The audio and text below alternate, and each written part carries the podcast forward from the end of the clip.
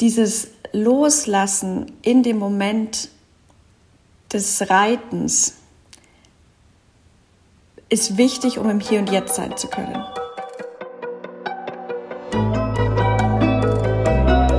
Forever Young, der Gesundheitspodcast vom Lanzerhof. Von und mit Nils Behrens.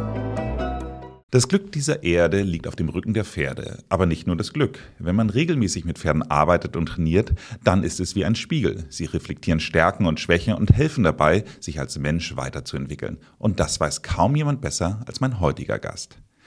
Jessica von Bredow-Werndl ist eine der erfolgreichsten und besten Dressurreiterinnen der Welt. Erst im letzten Jahr gewann sie doppelt Gold bei den Olympischen Spielen in Tokio. Sie ist aber auch schon Weltmeisterin, vielfache Europameisterin und Deutschmeisterin. Darüber hinaus ist sie Unternehmerin und betreibt in der Nähe von Rosenheim zusammen mit ihrem Bruder den Ausbildungs- und Dressurstall Aubenhausen.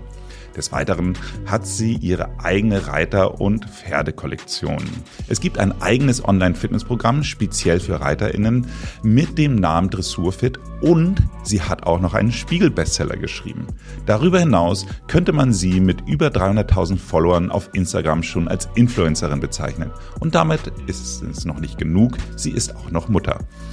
Und wer bei all diesen Titeln und Erfolgen eine weise alte Frau erwartet, der hat sich getäuscht, denn Jessica ist gerade mal Mitte 30. Herzlich willkommen, Jessica von Bredow-Werndl. Dankeschön. Ja, ein sehr beeindruckendes Leben, kann ich einfach nur so sagen. Es fing ja alles damit an, dass ihr mal zu Weihnachten, ich glaube, da warst du irgendwie vier oder so, einen Pony geschenkt bekommen hast. Ich habe sogar einen Shetland Pony schon zur Geburt geschenkt bekommen und bin mit Pferden groß geworden. Scheinbar habe ich irgendwie was falsch gemacht in meiner Karriere. Zumindest ähm, spielt, äh, habe ich weder irgendwelche Goldmedaillen, Europatitel oder deutsche Meisterschaften. Und leider spielen Pferde auch ähm, heute in meinem Leben keine Rolle mehr. Du, ähm, wahrscheinlich würdest du sagen, ich bin irgendwo mal falsch abgebogen, oder?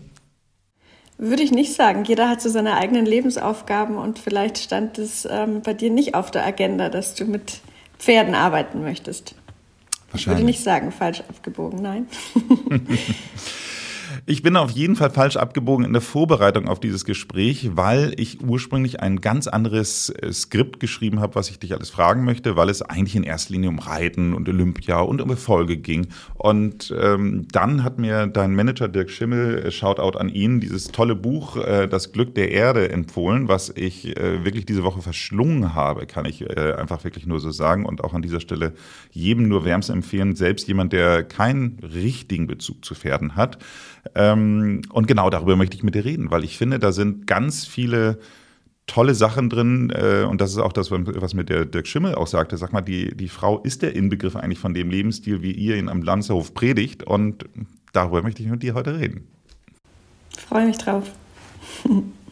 Ich finde das so interessant, auch allein dieses Wort. Äh, du sprichst immer von den Lerngeschenken, die du aus der Arbeit mit deinen Pferden äh, gezogen hast. Und Eins dieser Lerngeschenke ist, ähm, dass du sagst, dass mentales Training mindestens so wichtig ist wie das körperliche. Und dafür gab es äh, auch ein Schlüsselerlebnis, ich glaube, es war relativ früh in deiner Karriere, wo du einfach mal bei einem Turnier komplett gescheitert bist und ähm, es ähm, dir bewusst gemacht hat, wie wichtig das Mentale ist. Magst du dazu vielleicht kurz was erzählen?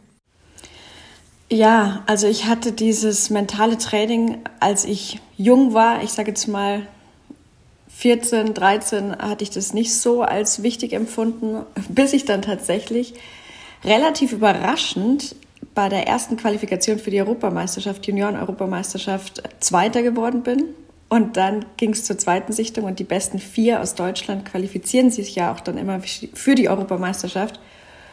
Und da war ich so aufgeregt, dass ich mich zweimal verritten habe und dann am Ende Zwölfte von zwölf war. Und somit ist der Traum von Europameisterschaft äh, geplatzt. Letzter Platz klingt nicht so vielversprechend. Nein. Ah, nee.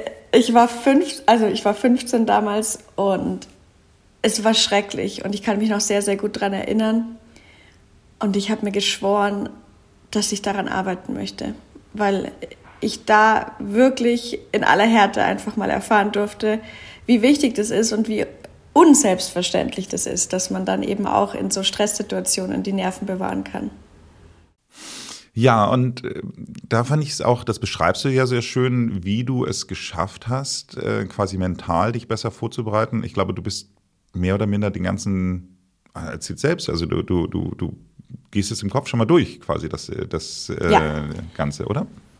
Also das gibt das klassische mentale Training, wo ich wirklich quasi in Echtzeit den Ritt in Gedanken durchgehe, wie er im Optimalfall läuft. Und dabei stelle ich mir auch wirklich möglichst mit all meinen Sinnen vor, wie die Arena aussieht, vielleicht sogar wie es dort riecht, wie es die Richterglocke ertönt, dass es losgeht und wie es sich einfach auch anfühlt auf dem Pferd und worauf ich achte, wenn ich quasi die einzelnen Lektionen einleite und je genauer und je geübter man dabei ist, desto mehr entspricht es tatsächlich dann der Realität, also der Echtzeit auch.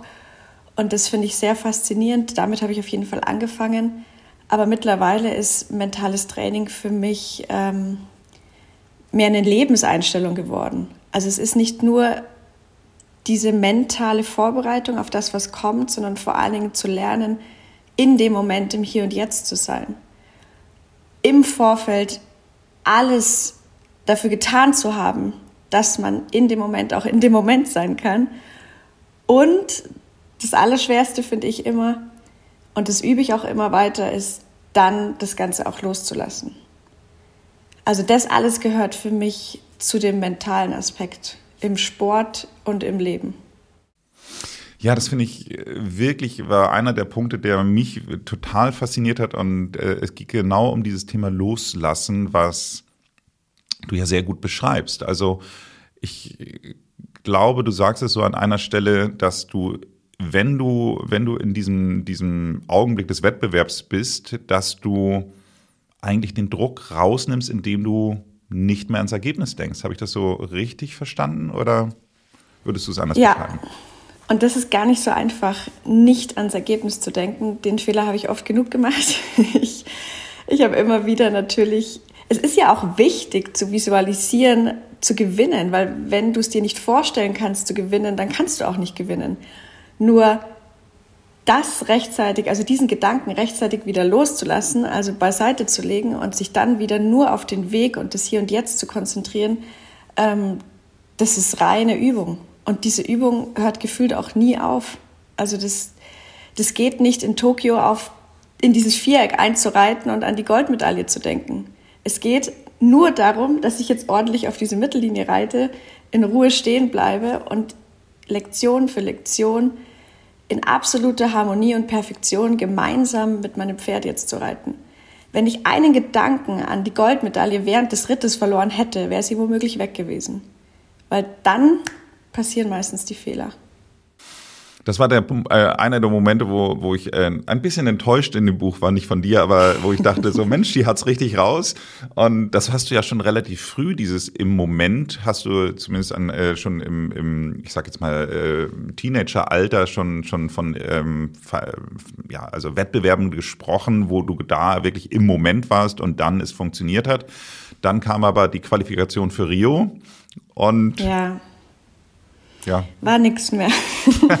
das hat auch was, das hat auch was mit Loslassen zu tun, weil das Einzige, was ich beeinflussen kann, ist meine Leistung und meine Vorbereitung und was die anderen machen, sprich meine Konkurrenten oder wie die Richter urteilen oder wie die Bundestrainer entscheiden, das alles kann ich nicht beeinflussen. Und da bleibt mir auch gar nichts anderes übrig, als das loszulassen und mich auf das zu konzentrieren, was ich beeinflussen kann. Und ich glaube, wir haben alle die letzten zwei Jahre jetzt ähm, dank dieser Pandemie gelernt, was es bedeutet, loszulassen. Wir können einfach sehr viele Sachen auch nicht beeinflussen in unserem Leben.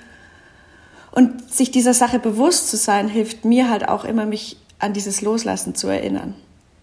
Immer wieder Themen loslassen, die ich nicht beeinflussen kann. Und damit werden wir, ich sage jetzt mal, tagtäglich konfrontiert Meistens geschieht es unbewusst und dann lehnen wir uns auch oft mit zu viel Energie dagegen auf. Aber wenn man sich dieser Sache bewusst wird, dann kann man damit auch anders umgehen, finde ich. Und dann lebt sich auch um einiges leichter. Aber nochmal zurück zum Sport. Dieses Loslassen in dem Moment des Reitens, ist wichtig, um im Hier und Jetzt sein zu können.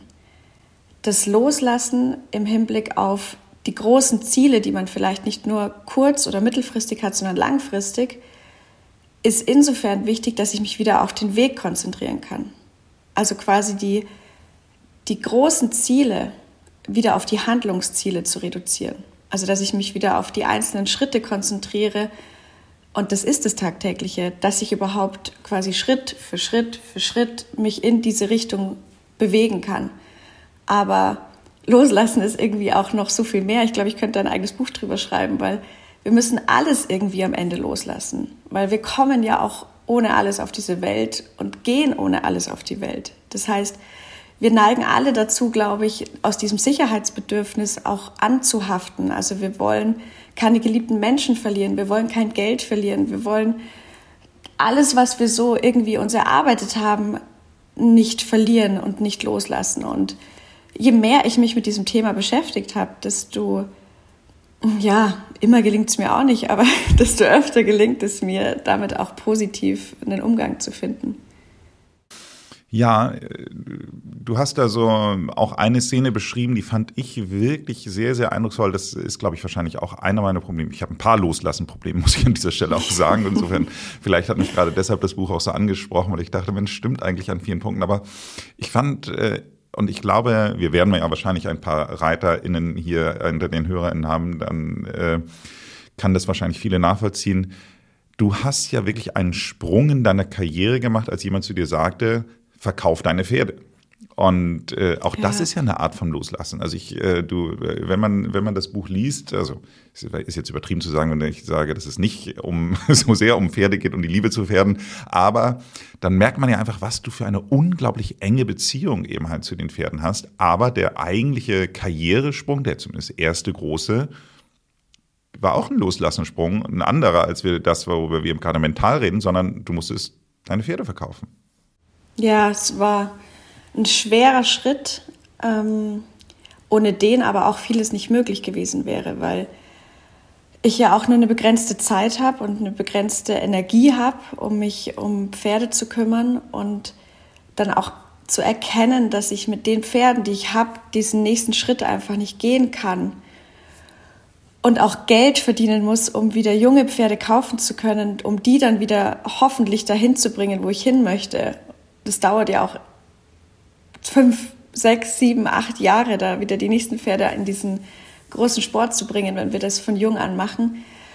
Ähm, das war eine sehr harte Entscheidung, sehr harte Erfahrung auch, was das Loslassen betrifft. Ich kann mich sehr gut an einen Verkauf erinnern. Dem Pferd geht es zum Glück super, super, super gut. Ähm, der lebt in England, hat das schönste Leben. Ich habe ganz viel Kontakt auch immer noch. Das war der Renommee und als ich den in diesen LKW geführt habe, ich bin schier zusammengebrochen danach, weil ich einfach so einen Herzschmerz hatte, da werde ich gleich wieder emotional, dass ich dachte, wie kann ich das machen? Und auf der anderen Seite durfte ich da aber auch eben lernen, dass es den Pferden woanders auch sehr, sehr gut geht.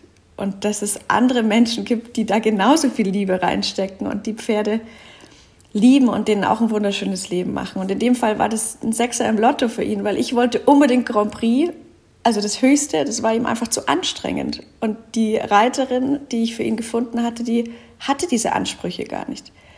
Und er hatte dann am Ende eigentlich ein cooleres Leben, glaube ich, weil es war einfach nicht so anstrengend und er hatte trotzdem die Liebe und durfte jeden Tag auf die Wiese und darf es heute noch.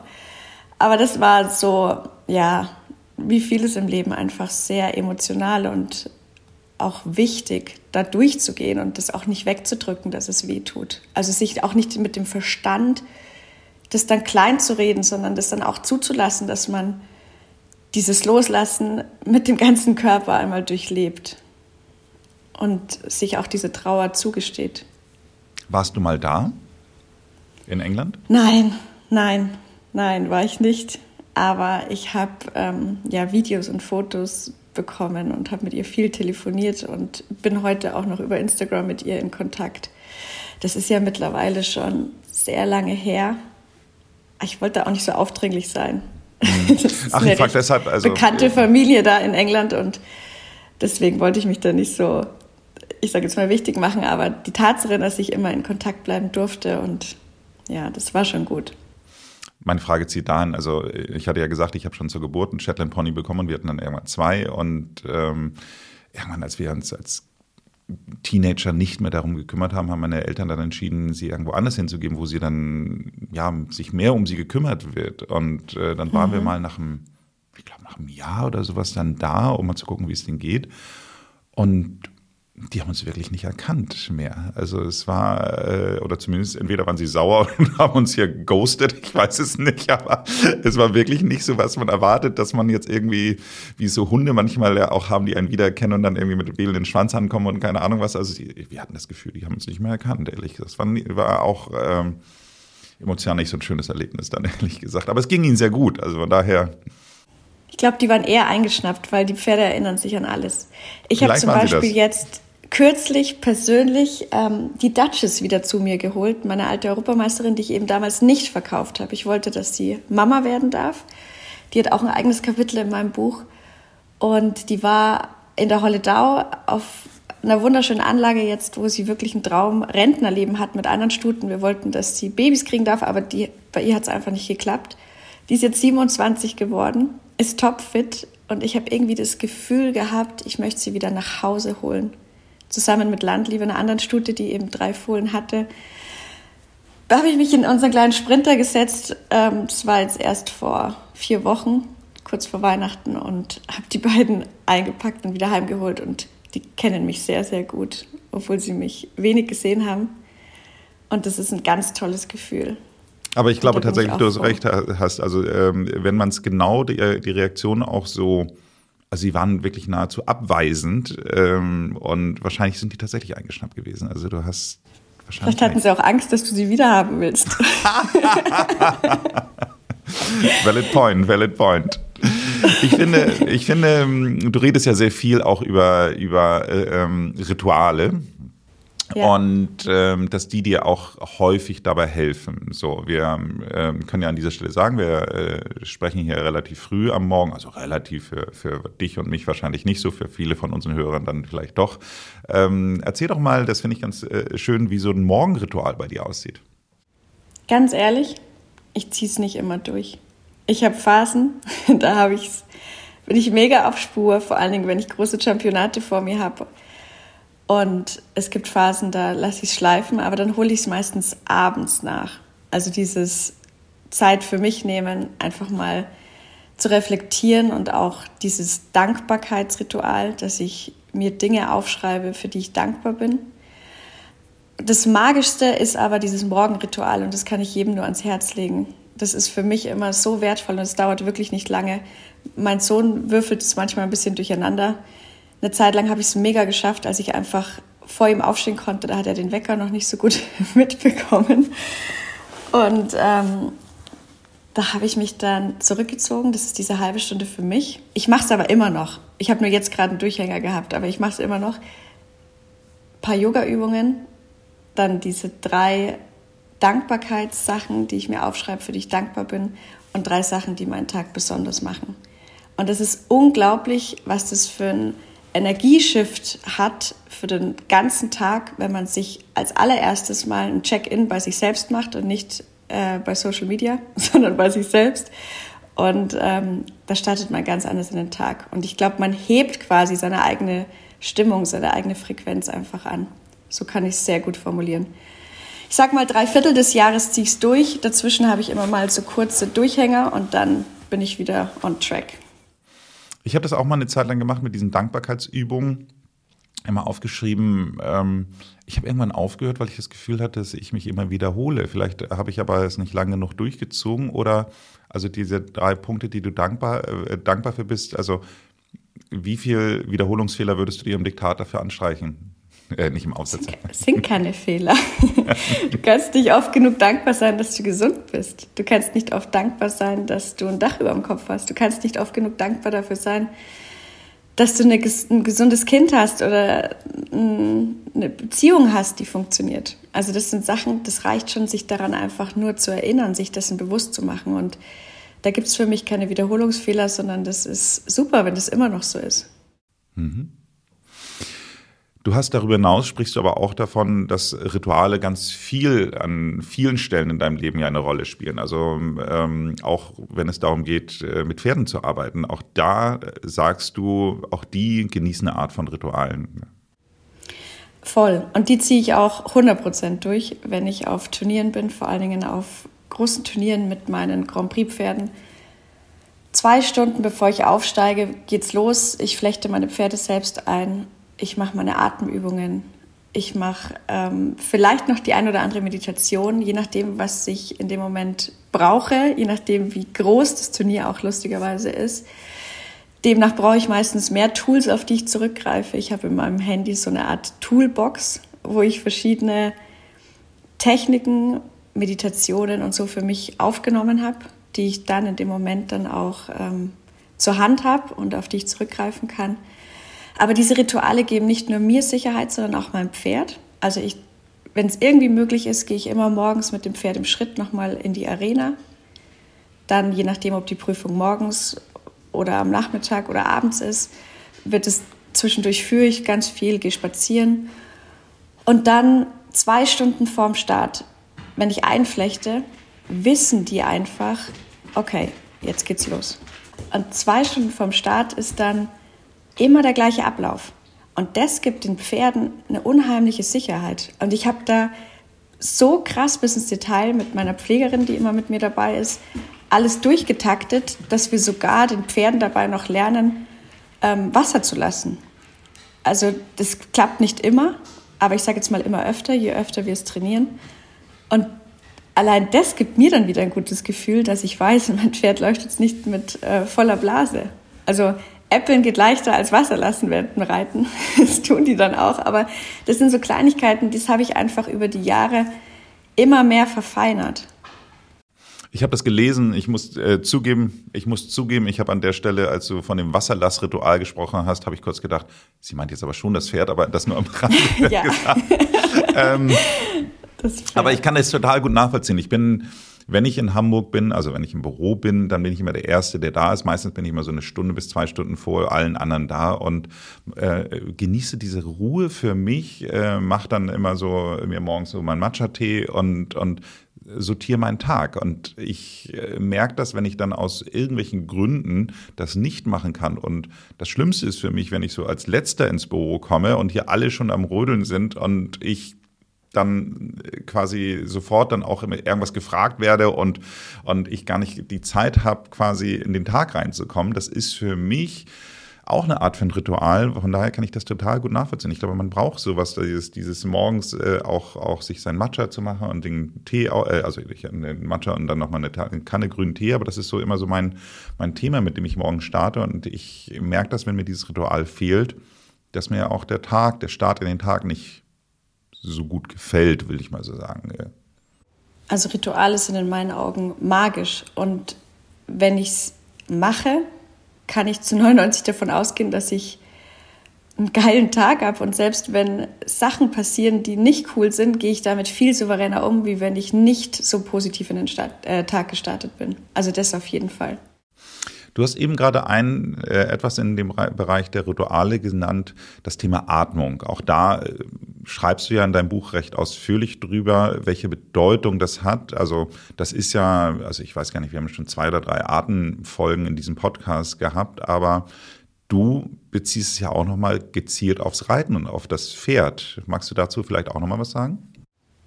Ja, das ist total spannend. Ähm, das merke ich immer mehr, wenn Pferde zum Beispiel auch nervös werden und ich dann ganz tief und entspannt ein- und ausatme, dann überträgt sich das gleich aufs Pferd.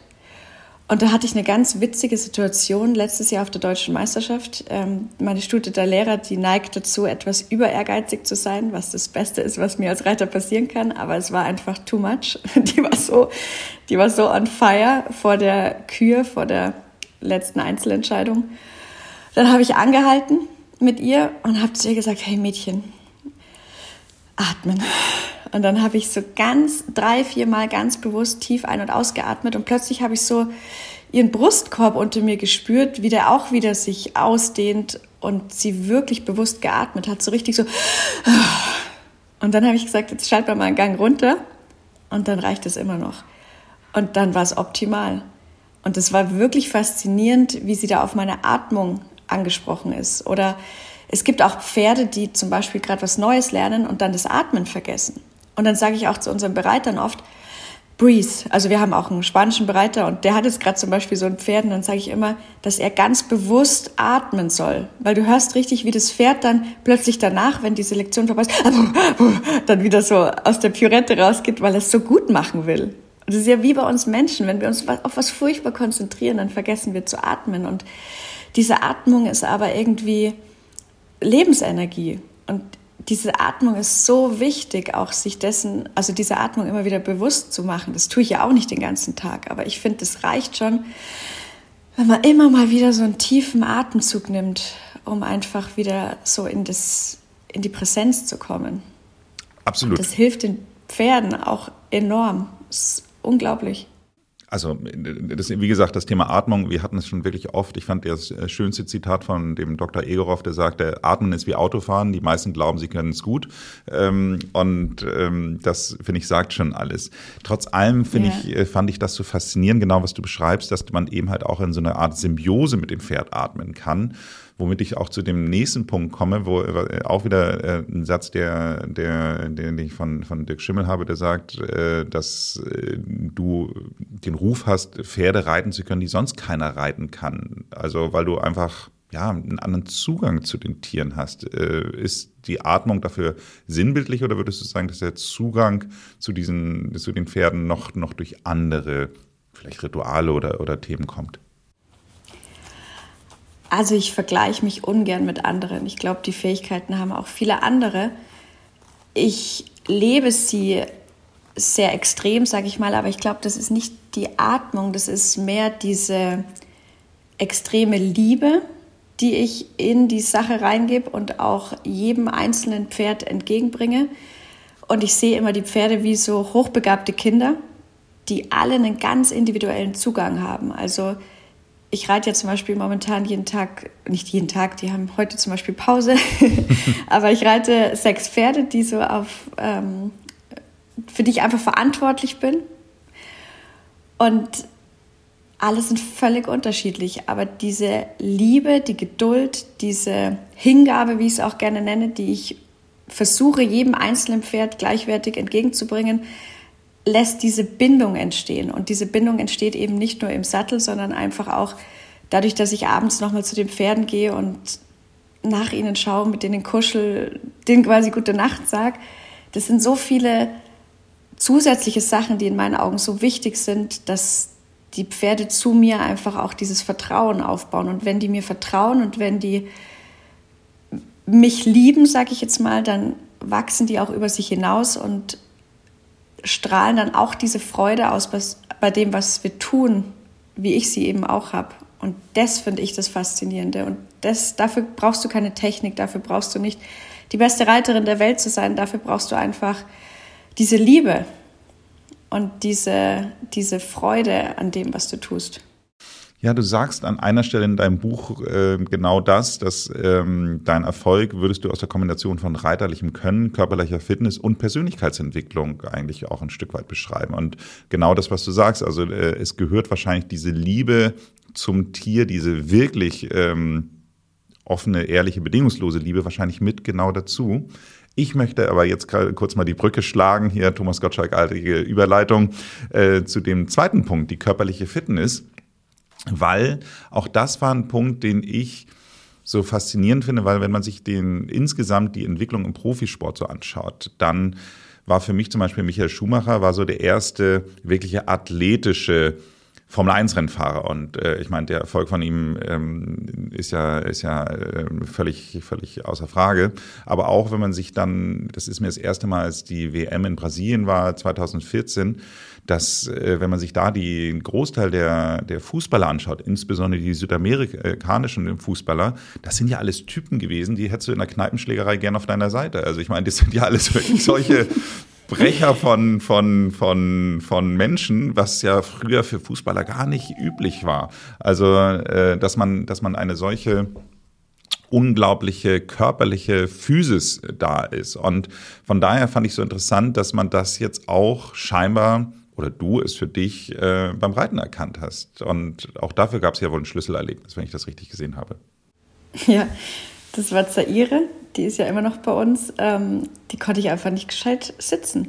Und die hat einfach so große Bewegungen gehabt und so einen Bounce, dass ich dachte, jetzt gibt es zwei Möglichkeiten. Erstens, du reizt diese Bewegung jetzt kleiner oder du tust was für deine Fitness und schaust, dass du so eine starke Körpermitte hast, dass du dieses Pferd auch so reiten kannst, wie es verdient hat.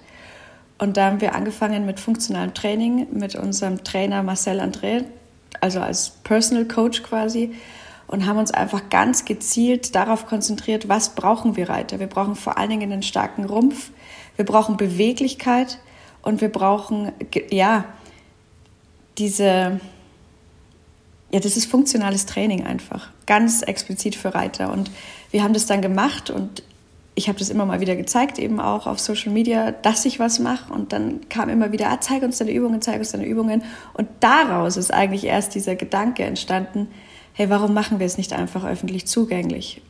Und daraus ist dieses Dressurfit entstanden. Und ähm, die Leute lieben es. Es ist ein Zwölf-Wochen-Programm, wo wir wirklich von Level 1 bis 3 mit individualisierten Homeworks, man macht dann so Tests und bekommt wirklich individualisiert eigene Homeworks, ähm, wo sie ihr Fitnesslevel krass verbessern und danach können sie einfach dabei bleiben und haben Zugang zu extrem vielen Workouts, zu eigenen Bereichen, weil der eine hat eher eine Schwäche quasi im Oberkörper, die anderen haben eher Themen mit den Beinen, dass sie ihre Schenkel ruhig halten. Die Dritten, die können nicht unabhängig von der Hand sitzen. Ähm, alles ist da irgendwie mit drin. Und dadurch, dass wir das selbst eben auch machen, merken wir einfach, was das für einen Riesenunterschied macht. Ich finde es äh, total super und ich kann es total gut nachvollziehen. Ich merke das bei mir. Ich habe so eine, ähm, seitdem ich in diesem Büro sitze, jetzt seit äh, April letzten Jahres hier, habe ich mir in mein Büro eine Klimmzugstange reingemacht. Und ähm, das Gut. trainiert wirklich Körperteile, die ich vorher vielleicht vernachlässigt habe oder nicht so stark trainiert habe. Also ähm, ich merke das einfach, dass insbesondere da auch eine unheimliche Rumpfstabilität dann einfach wirklich so durch entstanden ist. Und ich merke das, wie gut mir das in meinen ganzen anderen sportlichen Aktivitäten einfach tut. Und von daher, ich finde, dass das genau den richtigen Weg ähm, weil ich bin zum Beispiel voll und ganz Läufer und deswegen konzentriere ich mich in erster Linie mal ans Laufen. Aber ich merke auch, dass ich, gerade wenn ich dann auch mal irgendwie in so einen Tempolauf irgendwie reingehe, äh, wie viel besser das geht, weil ich einfach in der Core-Stabilität jetzt einfach äh, ja. besser aufgestellt bin. Also von daher kann ich nur allen ReiterInnen, die das jetzt hier hören, äh, sagen, mach dieses Programm, weil, äh, ohne dass ich es kenne, ehrlich gesagt, aber. Ist auch ist für Nichtreiter, gell? Ist wirklich auch für Nichtreiter. Weil die Aber, starke Mitte brauchen wir für alles, wie du ja. schon angesprochen hast. Du, ja. wie ich schon gesagt habe, das Buch ist auch für Nichtreiter. Also von daher, warum soll nicht auch ein Online-Programm für Nichtreiter sein? Wir sind jetzt aber bei so einem, ich sage jetzt mal, Positiv-Track, den möchte ich auch gar nicht unterbrechen, aber ich habe das schon, schon auch hier sehr oft gesagt, ich bin so ein schicksalsgläubiger Mensch. Ich sage immer so, everything happens for a reason. Und das ist wahrscheinlich auch genau der Triggerpunkt, weswegen mir das Buch so gut gefallen hat, weil du sprichst ja sehr offen und sehr viel über Niederlagen und ähm, siehst sie ja jedes Mal auch als Chance. Und das ist so das, was ich vom, vom Mindset wirklich so, so toll und faszinierend finde. Das habe ich auch gelernt. Also aus diesen, aus jeder Niederlage und aus jedem schlechten Erlebnis zu versuchen, irgendwas Positives draus zu ziehen. Aber das hat mich krass weitergebracht. Weil Niederlagen können dich entweder erschlagen und schlechter machen oder Niederlagen machen dich stärker ich finde, eine andere Option gibt es da nicht. Es gibt für mich keine neutralen Niederlagen. Und, und es ist einfach, du kannst ja die Sache nicht verändern dann mehr, aber du kannst dir überlegen, was machst du jetzt draus? Und du kannst entweder immer Opfer bleiben oder du kannst in die Schöpferkraft kommen und einfach schauen, hey, was habe ich daraus gelernt, was mache ich jetzt damit? Und das hat mir ähm, ganz viel Antrieb gegeben. Also ich bin oft hingefallen. Ich habe auch überlegt, das Reiten als Profisport aufzugeben, weil ich zwischendurch auch mal nicht mehr dran geglaubt habe, weil es ehrlich gesagt ein bisschen aussichtslos war. Und dann immer wieder diese Kraft daraus zu sammeln und sich zu überlegen, okay, wofür war das jetzt vielleicht gut? Was kann ich daraus lernen? Das hat also mir auf jeden Fall die letzten Jahre extrem weitergeholfen. Du hast diesen schönen Satz, den du jetzt fast ja schon wieder äh, äh, mitformuliert hast in deinem Buch, den ich mir äh, als Zitat aufgeschrieben habe. Ich bin nicht das Opfer der äußeren Umstände, sondern ich bin der Schöpfer meines Lebens. Und ähm, ich meine, besser kann man es gar nicht sagen. Ich finde, in der Stelle, in dem Zusammenhang, fand ich es auch sehr, sehr spannend, weil wenn man so den ersten Teil deines Buches in der Jugendkarriere liest, dann hast du das Gefühl, ja, Sky is the limit. So, und ähm, dann sprichst du ja wirklich ganz konkret darüber, wie dann dieser Sprung von Jugendreiter zum Profireiter dann auch nicht funktioniert hat. Und ich fand das da, ähm, äh, möchte ich eben halt auch wieder da äh, auf den Punkt eingehen, dass du da wirklich auch offen warst für Rat von außen und Hilfe angenommen hast und dich an zu dem Zeitpunkt, ich weiß gar nicht, äh, wo sie heute ist, äh, die eine der erfolgreichsten deutschen Reiterinnen, Isabel Wert, äh, gewendet hast. Voll. Also ich habe das auch bis heute beibehalten. Ich, ich nehme immer Rat von anderen Menschen an. Das Entscheidende dabei ist auch, ich trainiere auch mit extrem vielen Trainern. Das ist eigentlich außergewöhnlich. Ich trainiere mit vier verschiedenen Trainern. Und ähm, das ist super. Also, aber nur, wenn du dann auch so ein bisschen gefestigt bist und deinen Weg kennst, dass es dich nicht quasi durcheinander bringt. Aber damals war das ganz toll auch von der Isabel, dass die mich aufgenommen hat, weil die hat damals nicht Schüler trainiert, aber ich bin einfach zu ihr hingegangen und habe sie gefragt, ob ob es irgendwie den Hauch einer Chance gibt, dass ich mal zu ihr zum Training kommen kann, weil wir damals keinen Trainer mehr hatten, also gar keinen. Und dann hat sie Ja gesagt und ähm, diese Zeit war extrem wichtig. Es war aber auch die schwerste Zeit meiner sportlichen Karriere, weil sie ganz oben war. Sie ist ja auch immer noch ganz oben. Ich bin ja zusammen mit ihr auch in Tokio im Team gewesen und schon auf anderen Championaten und ich war ganz unten. Und mein Selbstwertgefühl war ganz unten. Und diese, diese Kluft da zwischen uns, die hat ähm, es nicht leichter gemacht, sage ich jetzt mal. Also die wertvollste Zeit war es auf jeden Fall, weil ich einfach auch viel gelernt habe technisch, aber emotional war es richtig schwer, weil ich mich eigentlich nicht rausgesehen habe wie ich das schaffen soll, dass ich jemals dahin komme, wo sie ist. Und dann gab es ein ganz einschneidendes Erlebnis, das war, ich glaube, da wolltest du bestimmt noch drauf zu sprechen kommen. Ja, aber nimm es mir ruhig diese, vorweg. diese, dieser Badeunfall, diese Nahtoderfahrung, wo ich einfach fast nicht mehr am Leben gewesen wäre. Und, und damals ging es mir auch einfach nicht gut. Ich war völlig erschöpft. Wir sind da in diesen Urlaub gefahren und dann sind wir geschwommen. Das war eigentlich ein eigentlich nicht so schöner Tag, weil es geregnet hat. Es war Gewitter. Genau deswegen hätten wir auch nicht baden gehen sollen. Wir wollten aber auch nicht schwimmen. Wir wollten uns nur kurz abkühlen nach ein bisschen Sport am Strand und sind einfach nicht mehr an Land gekommen. Also es war wie so eine Hand, die uns aufs offene Wasser gezogen hat. Mit uns meine ich mein Mann und mich. Und dieses, um es jetzt kurz zu machen und auf das andere zurückzukommen, dieses fast nicht mehr am Leben sein dürfen, und dann doch noch mal eine zweite Chance zu bekommen, hat ganz viel in mir verändert. Und vor allen Dingen so ein Prozess angeschlagen, mich mit mir, dem Sinn für mein Leben und meiner Persönlichkeit und meinem inneren Wachstum zu beschäftigen.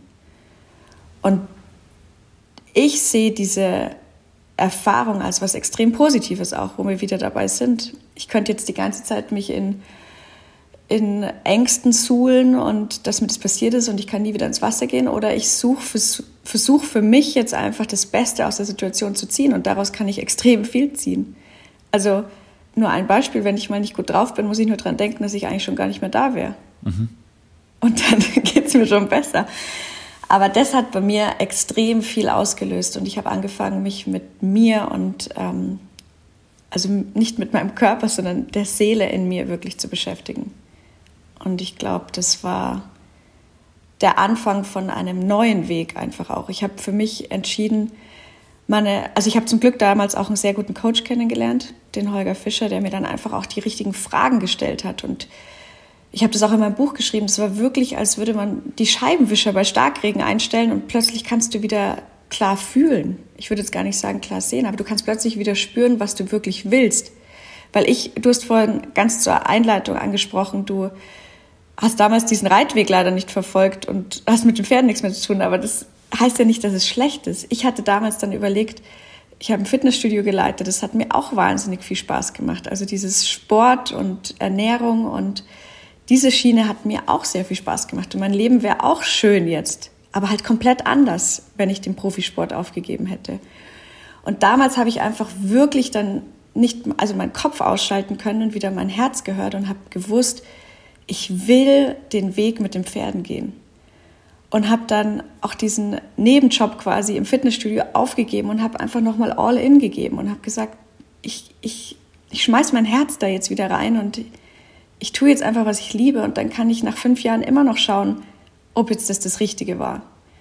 Aber ich habe dann, als der Hebel quasi auf grün war, auch nicht mehr diesen Hebel stottern lassen, sondern ich bin dann auch einfach wirklich diesen Weg gegangen und und es war so wichtig, weil ich dadurch dann auch angefangen habe, wieder Mut zu fassen, Vertrauen in mich und meine Fähigkeiten zu geben. Und ich war trotzdem noch erstmal nicht erfolgreich, aber plötzlich hat sich alles so gefügt. Ich habe dann plötzlich ein Pferd zur Verfügung gestellt bekommen. Und irgendwie, wenn man dann wirklich seinen Weg mit Freude und Begeisterung dann verfolgt, öffnen sich plötzlich Türen, die man vorher nicht für möglich gehalten hätte ich äh, höre, höre dir an, äh, also ich höre dir zu und das ist genau, es ist genau das, was ähm, ich glaube tatsächlich auch ein Stück weit äh, das Besondere an deinem Buch ist und an deiner Geschichte, die du erzählst, weil und das habe ich ja so ein bisschen in der Einleitung gesagt, wenn man das alles zusammenhört, könnte man denken, dass du schon irgendwie eine sehr alte Frau bist. Aber du hast eine unheimliche, und das meine ich jetzt wirklich ähm, gar nicht so, so vielleicht doof, wie dieses Wort klingt, aber du hast so eine gewisse Weisheit tatsächlich schon. Und ich glaube, dass da, das so eine, äh, so eine, so eine äh, Art von, von Lebensweisheit für dich schon erarbeitet, was ähm, wirklich beeindruckend ist. Und ich glaube tatsächlich, dass das einer der Gründe sein mag, dass du vielleicht schon Dinge erfahren hast, die dich, äh, woran du gewachsen bist und äh, was vielleicht andere Menschen erst viel, viel später erkennen, vielleicht auch nie. Und ähm, das ist das, was ich total faszinierend finde. Ja, wahrscheinlich. Aber vielleicht wäre es auch gar nicht so weit gekommen oder vielleicht wäre ich nicht da, wo ich jetzt bin, wenn ich diese ähm, Erfahrung auch nicht oder diese vielen heftigen Erfahrungen, aber ganz besonders die eine nicht gemacht hätte. Hm. Und wer weiß. Wer weiß, wer weiß. Ich finde, um mal äh, vielleicht das, was du äh, alles gut machst, nochmal weiter zu sagen, ähm, du bist ja auch wirklich eine Unternehmerin, muss man ja einfach wirklich sagen. Und ähm, ich finde auch da einen Satz, der mir wahnsinnig gut gefällt, weil das ist etwas, was ich versuche mit, äh, in meiner äh, Führung als, als Führungskraft eigentlich immer gut zu machen. Mal gelingt es mir besser, mal schlechter. Aber du hast diesen schönen Satz da auch, äh, gib deinen Mitarbeitern alle Informationen, die sie brauchen und du wirst nicht verhindern können, dass sie Verantwortung übernehmen. Und ähm, ich finde, das ist genau meine Philosophie. Man muss immer so ein bisschen das Big Picture vermitteln, ähm, damit man dann auch erwarten kann, dass die Leute mitdenken. Wenn du merkst, dass sie dann immer noch nicht mitdenken, dann stimmt was mit den Mitarbeitern nicht. Aber ähm, das ist ja schon eine Herausforderung. Ich meine, ihr habt da äh, auf eurem, eurem Gut habt ihr äh, wie viel? 20 Mitarbeiter, 50 Pferde. Das ist ja, das ist ja ein Unternehmen. Ja, definitiv. Und nebenbei bauen wir ja auch diesen Aubenhausen Club auf. Also da ist ja nicht nur das Dressurfit, sondern auch diese Aubenhausen Academy, wo wir quasi vom jungen Pferd bis zum erfahrenen Pferd zeigen, wie wir den Pferden die Lektionen beibringen, also die Tricks, wie wir bei der Grundausbildung auch, worauf wir achten. Und da ist auch noch mehr geplant, also das ist noch ein anderes Unternehmen jetzt, aber allein dieses Unternehmen Aubenhausen ist schon ähm, eine Herausforderung. Und für mich ist es einfach auch wichtig, die an diesem Erfolg und auch mal Misserfolg teilhaben zu lassen. Dass sie diese Emotionen und und das alles, dass die sich damit total identifizieren können. Also auch wenn ich, wenn ich absteige, ich erzähle meinen Mitarbeitern, die dann gerade bei mir sind, auch, was gerade gut läuft und was nicht gut läuft. Also das ist so, dass wir uns auch gemeinsam Gedanken machen können, wie können wir den Pferden noch besser helfen, zum Beispiel, wenn, wenn ich mal struggle. Also am besten ist es immer, wenn man irgendwie mal nicht weiterkommt in der Ausbildung, erstmal bei sich selbst zu schauen, was blockiert mich gerade. Das ist eben der Spiegel, den die Pferde mir vorhalten.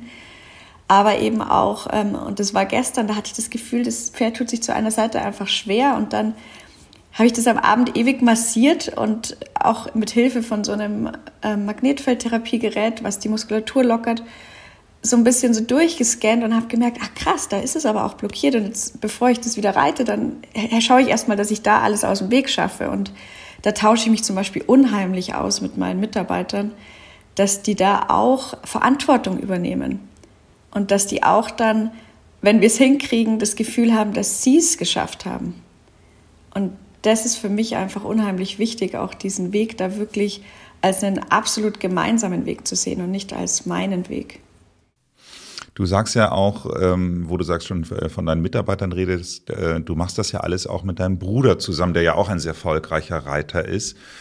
Ich muss ganz ehrlich sagen, also mein Bruder ähm, ist äh, nicht nur das optische komplette Gegenteil von mir, also mit dunklen Locken und etwas kleiner äh, als ich, äh, ist aber der Ältere. Er ist auch vom Charakter her völlig, also handwerklich sehr begabt und, und ich bin ja eher so der kommunikative, kaufmännische Typ. Also von daher, also es ist so alles, alles unterschiedlich. Ich glaube nicht, dass mein Bruder und ich zusammenarbeiten können. Wie, wie schafft ihr das so, trotz der familiären Nähe oder vielleicht wegen der familiären Nähe, dann auch gemeinsam an einem Strang zu ziehen?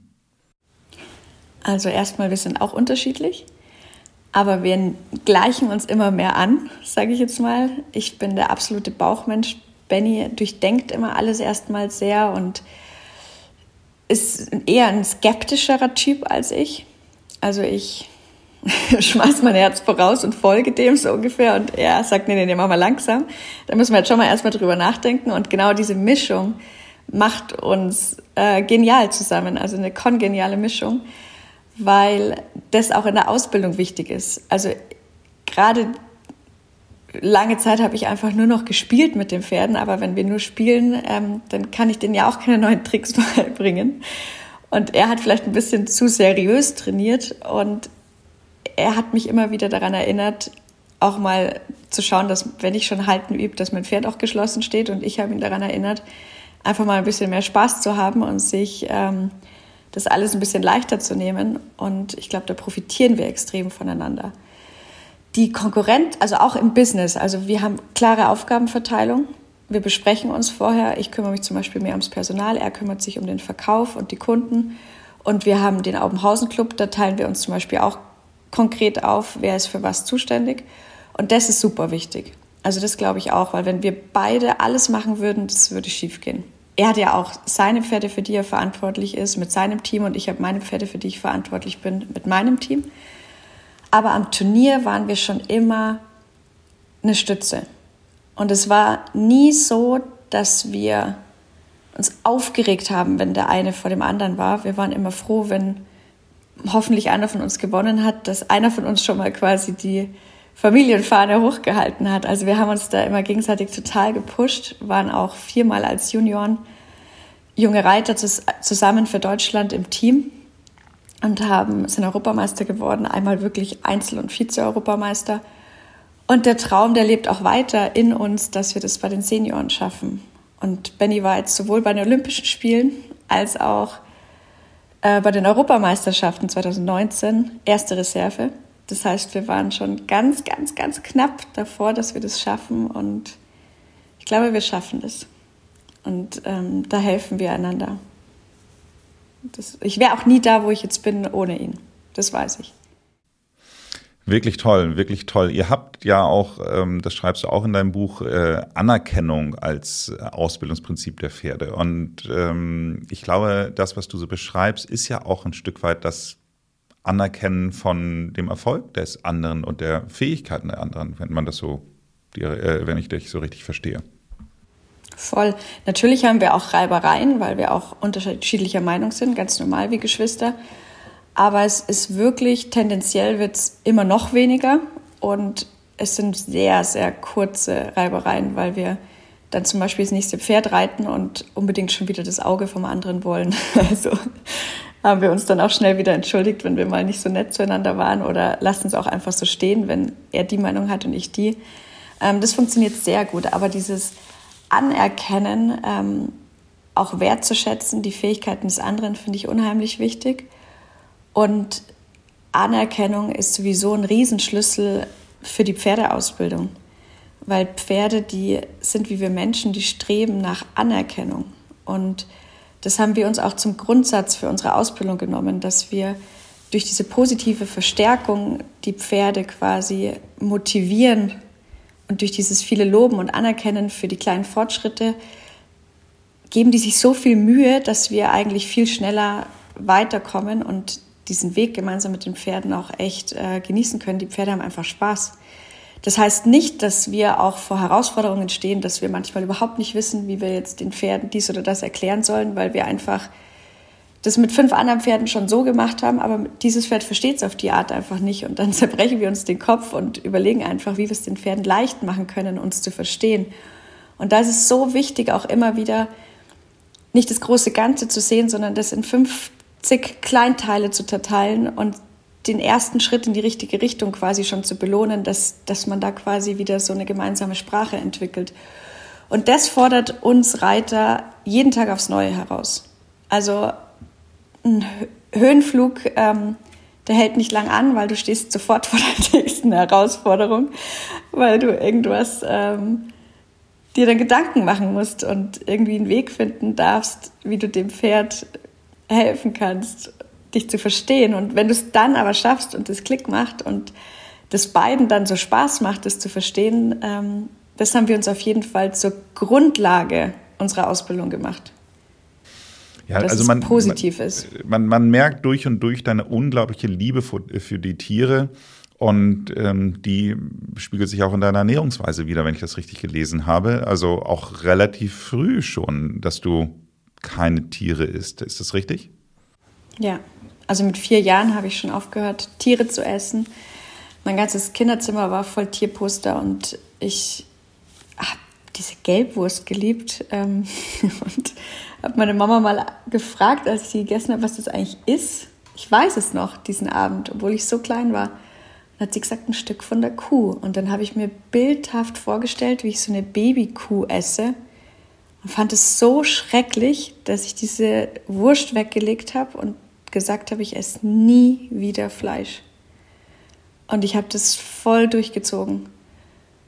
Ich habe, glaube ich, dann mit acht oder so dann realisiert, dass Gelatine halt auch vom Knochen vom Tier ist. Habe dann aufgehört, Gummibärchen zu essen. Das war ist auch nicht so leicht als Kind, das wird dir ja ständig angeboten und damals gab es noch nicht so tolle vegane Alternativen. Und ähm, ich konnte mir lange Zeit nicht vorstellen, rein pflanzlich mich zu ernähren. Ich habe das bis vor fünf Jahren ich gedacht, nee, vergiss es. Also Eier und Käse und nee. Habe aber vor, ich glaube, fünf, sechs Jahren angefangen, wirklich schon ganz konsequent Milch und Joghurt zu ersetzen. Ähm, durch Hafermilch und Haferjoghurt. Und bin dann so Ende 2019, Anfang 2020 habe ich dann gesagt, ich probiere es einfach. Ich muss es ja nicht von heute auf morgen machen, aber ich schaue jetzt mal, wie es mir gut tut. Und ich habe einen riesen Energieschub nochmal gespürt, als ich wirklich diese tierischen Produkte auch weggelassen habe. Also es hat mir damals schon extrem gut getan, keine Kuhmilch mehr zu trinken und kein Joghurt mehr zu essen. Aber dann nochmal wirklich diesen letzten Schritt zu gehen, ähm, unglaublich. Und meine Blutwerte sind top und mein Energielevel ist top. Also Hast du insgesamt einen Ernährungsplan? Hast du insgesamt einen Ernährungsplan oder gibt es da irgendwas, was für dich ausgearbeitet ist? Nee. Du. Das könnt ihr mal machen. ich habe Ernährung, ich bin Ernährungstrainerin. Ich habe mal die Ausbildung gemacht, weil es mich einfach gelesen, ja. pers persönlich interessiert. Ähm, ich achte auf eine ausgewogene äh, gewogene Ernährung total. Ich habe genug Eiweiß, die ich auf, die ich durch Linsen, durch alles Mögliche, durch Nüsse, also ich, ich komme auf jeden Fall zu genug Eiweiß. Ich supplementiere aber auch mit, ähm, ich habe genau ein Präparat, das ich brauche und damit geht es mir einfach sehr, sehr gut. Also B-Vitamine und Eisen und ja, Vitamin D ist da auch drin. Ich glaube, das, das ist schon auch wichtig, weil das ist, glaube ich, egal, ob man sich pflanzlich oder nicht rein pflanzlich ernährt, fast unmöglich heutzutage alles über die Nahrung Absolut, absolut. Also gerade die B-Vitamine, das ist immer mein Lieblingsthema, ich will nicht vom, also abkommen, aber das wird ja mittlerweile den Tieren auch zugefüttert, damit überhaupt im Fleisch noch B-Vitamine drin sind, weil eigentlich kriegen sie die über die Bakterien, die sie normalerweise auf der Weide oder sowas bekommen würden. Also, äh, aber lass uns das Thema lieber gar nicht aufmachen. Wir haben noch äh, ein ganz eins, eins noch, was ich so pervers finde, weil du es gerade angesprochen hast. Ähm, Omega 3 sollen wir ja teilweise über Fisch zu uns nehmen. Aber dieses Omega-3 kommt ja von den Algen, die die Fische fressen. Also warum nehmen wir nicht einfach Algenkapseln ja, ja. oder also diese die, die, Algen? Die, also Bioverfügbarkeit von dem Algen, also da gibt es wirklich Studien. Äh, ich, ich war jetzt gerade mit unserem Kardiologen, da, Jan Stritzke, unterwegs äh, auf so einer Pressereise und da hat er auch das immer wieder gesagt, was das für ein Schwachsinn ist. Es sagen alle Studien, dass das Omega-3 aus den Algen, den, also man macht es ja unter anderem auch für die Wirkung aufs Herz, also ist für Männer noch mal relevanter als für die Frauen, aber so oder so ist, ähm, ist es ein, ein Riesenthema. Und die Bioverfügbarkeit von, von Algen Omega-3 ist einfach so viel besser fürs Herz, dass ähm, es wirklich gar keinen Grund gibt, dass aus irgendwelchen Fischölen, die wiederum eine Schwermetallbelastung haben. Und das ist ja äh, einer der entscheidenden Punkte. Ich meine, unser Körper scheidet ja nahezu alles aus, was er nicht braucht. Leider Schwermetalle nicht. So, also das ist wirklich sehr, sehr schwierig, die mal loszuwerden. Und das ist, ähm, ja, aber wir kommen vom Thema ab. Ich finde, äh, äh, ich schlage nochmal die Brücke zum, zum einen meiner letzten Punkte. Ich finde es so, so nett. Ich habe da eine Geschichte gehört, wie du eigentlich zu Instagram gekommen bist. Und ich meine, dein Account mit 300.000 Follower ist ja riesig. Äh, ähm, auch das hat ja was mit Respekt vor, dem, vor den Pferden zu tun. Also erzähl doch mal selbst. Also es war wirklich ausschlaggebend, dass ich zeigen wollte, dass meine Pferde auf die Koppel kommen. Also dass meine Pferde rauskommen und wie ich meine Pferde halte. Ähm, das war für mich der Antrieb, dass ich sage, ich zeige dass meine Championatspferde auf die Koppel kommen, damit ich auch die, die vielleicht im Freizeitbereich Angst haben, dass sich ihre Pferde draußen verletzen, motivieren kann, die Pferde rauszulassen. Also das war auf jeden Fall der Antrieb. Was sich daraus dadurch natürlich ergeben und entwickelt hat, ähm, ist cool.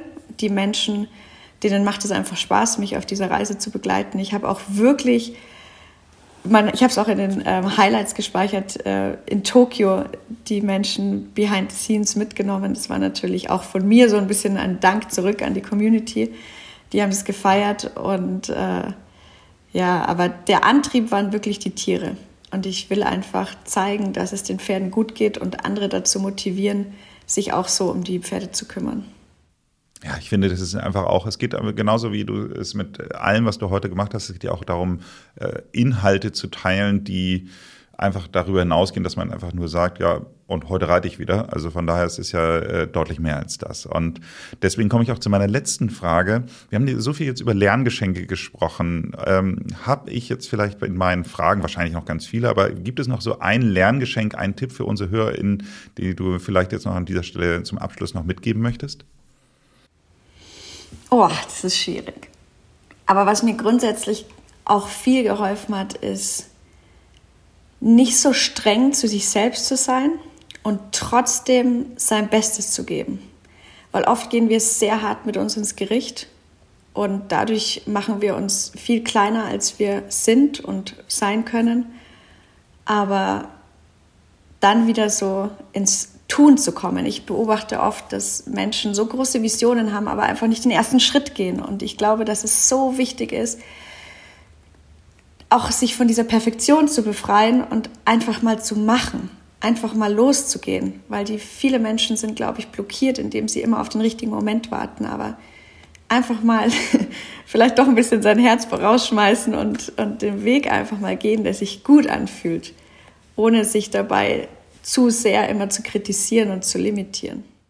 Es ist wirklich ein ganz toller Schlusssatz. Also interessanterweise, wir haben jetzt, während wir sprechen, ist gerade gestern eine Folge äh, in diesem Podcast rausgekommen über das Thema Selbstmitgefühl, äh, wo es nämlich genau darum geht, dass man sich selbst auch so behandeln sollte, wie man äh, es von seinen Freunden erwarten sollte.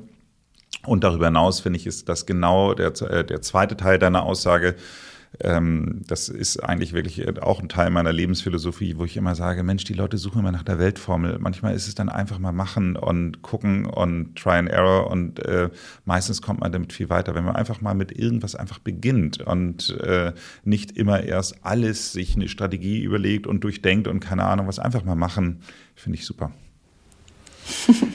Jessica, es war ein, äh, ich sage mal Jessica, aber äh, Jessica ist eigentlich richtig, ne? Entschuldigung. Alles gut. Nee, ich sag Jessica. Jessica, okay. Ähm, es war ein ganz tolles Gespräch. Vielen, vielen Dank. Ich empfehle all deinen Hörern natürlich dein Buch, Das Glück der Erde. Ich empfehle all deinen, äh, äh, all unseren HörerInnen auch natürlich, ähm, dass sie mal in deinen Club, in dein Online-Fitnessprogramm reinschieben, wenn sie ähm, eine bessere Vitalität und einen besseren Chor haben wollen. Und ähm, toll, dass du dir die Zeit genommen hast. Sehr, sehr gerne. Hat Spaß gemacht. Danke.